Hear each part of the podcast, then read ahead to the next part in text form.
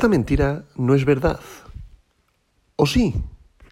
Hoy, sábado 4 de junio del año 2022, la capitalización del mercado criptográfico mundial es de 1.22 billones con B de Barcelona de dólares, lo que representa una disminución del 2,69% respecto al último día.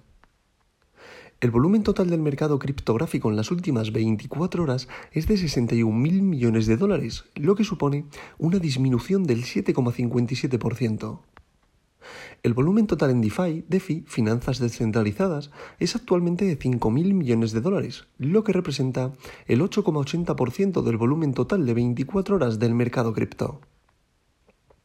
El volumen de todas las monedas estables, recordad aquellas que podéis leer o escuchar como stablecoins, su volumen es ahora de 52.000 millones de dólares, lo que representa el 84,82% del volumen total del mercado cripto de las últimas 24 horas.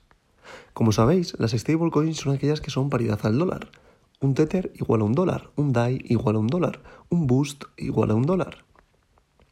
El precio de Bitcoin en estos momentos, las 8 y 19 de la mañana, horario de España, el precio es de 29.682,86 dólares y el dominio de Bitcoin es actualmente del 46,26%, lo que representa una pequeña disminución del 0,04% a lo largo de este último día. Como podemos comprobar, el precio de Bitcoin sigue cayendo poquito a poco. Volvió, recordad, a ese repunte que subía hasta los 32.000 dólares casi y estamos volviendo a caer al soporte.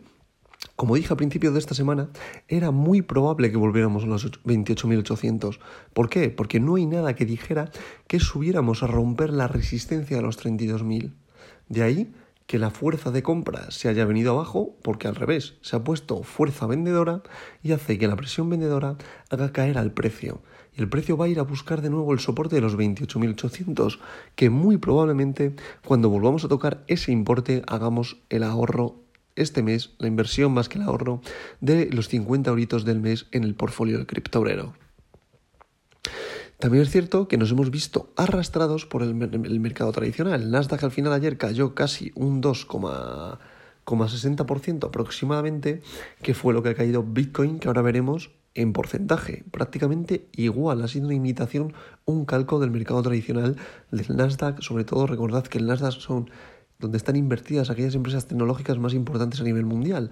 Por ello, Bitcoin, que es un mercado tecnológico, y el resto de altcoins replican el comportamiento del mercado tradicional. Vamos ahora muy hilados, muy de la mano debido a toda la incertidumbre, la alta volatilidad, el tema de la inflación, crisis de, de la guerra Rusia-Ucrania, crisis de suministros. Por tanto, vamos muy hilados a los mercados tradicionales debido a la alta volatilidad que hay y todos los mercados se están contagiando, es decir, estornuda Estados Unidos y el resto del mundo se contagia. Por tanto, por eso, como digo, siempre hay que tener mucho cuidado en las inversiones, dado que en estos momentos la mejor inversión es el ahorro periódico y hacer aportaciones periódicas en soportes.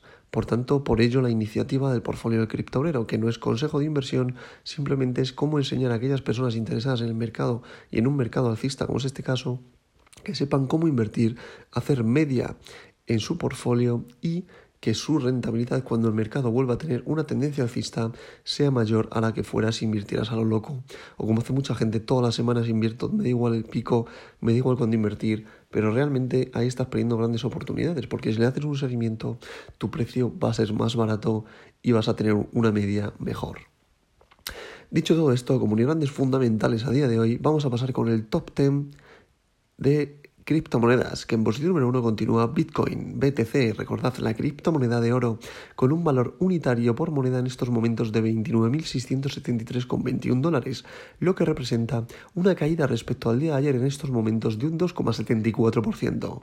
En posición número 2 se sitúa Ethereum, la criptomoneda de plata, con su criptomoneda Ether, con un valor unitario por moneda de 1.770,21 20 dólares, lo que representa una caída respecto al día de ayer de un 2,98%. En posición número 3 se sitúa Tether, recordad, una stablecoin, paridad al dólar, que es USDT. En posición número 4, eh, perdón, USDC, que es otra stablecoin, paridad al dólar. En posición número 5 se sitúa Binance Coin, BNB, la criptomoneda del exchange Binance, con un valor unitario por moneda de 298,73 dólares, lo que representa una caída de un 2,77%. Tener en cuenta que ha vuelto a perder los 300 dólares. Para mí, como siempre digo, Binance BNB con un valor inferior a 300 dólares es muy buena oportunidad de compra. ¿Qué pasa? Yo no la tengo en el portfolio del cripto obrero debido a que nosotros estamos trabajando en este caso con el exchange de Bit2Me con su cripto también de B2M. En posición número 6 estaría Cardano con su criptomoneda ADA con un valor unitario por moneda de 0,56 dólares, lo que representa una caída respecto al día de ayer de un 4,49%. Por ejemplo, Cardano para mí un buen punto de entrada está por debajo de los 0,50 dólares en estos momentos, en este momento de incertidumbre. Al igual que Ripple, Ripple está en posición número 7, XRP, con un valor unitario por moneda de 0,39 dólares, lo que representa también una caída de un 4,03%. Por ejemplo, Ripple para mí el punto de entrada es ahora, en este precio, por debajo de los 0,40. En posición número 8 estaría Boost, Binance USD, recordad, otra stablecoin, paridad al dólar. En posición número 9, Solana con su criptomoneda Sol con un valor unitario por moneda de 37,30 dólares, lo que representa, atención, una caída de un 9,13%. Solana está teniendo muchísimos problemas a día de hoy con el tema de que pararon su blockchain, que tampoco he podido investigar mayor en fondo qué es lo que ha pasado, pero bueno, está teniendo bastantes problemas de escalabilidad y por tanto está teniendo un gran volumen de ventas y por eso estos porcentajes de un 9,13%. En posición número 10 continuaría Dogecoin, la meme coin del perrito, el meme. Dogecoin al final es la moneda del pueblo, es la criptomoneda del pueblo como yo la denomino. Al final es una criptomoneda que es un meme coin en el cual hay muchísimos seguidores que la apoyan y que están detrás de ella para hacerla subir al dólar, cuestión que a mí me parece prácticamente imposible gracias, o sea, gracias, bueno, gracias al supply que tiene, que es una barbaridad. Por tanto, su valor unitario en estos momentos es de 0,08 dólares, lo que representa una caída de un 1,08% respecto al día de ayer.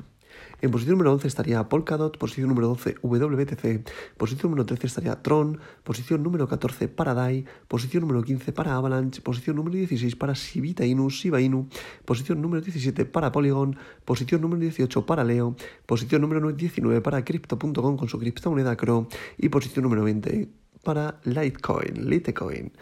Por tanto, creo que vamos a ir poquito a poco descendiendo en valor hasta los 28.800, que es muy probable que llegáramos a verlos en la tarde del día de mañana, tarde-noche, pero también hay que tener en cuenta que debido al cierre semanal es muy probable que volvamos a ver un repunte al alza, sobre todo antes de que abran los futuros, es decir, mañana por la tarde vamos a tener periodos de alta volatilidad en el cual puede que haya una tendencia bajista hasta los 28.800 y de ahí un repunte antes de la apertura de los futuros.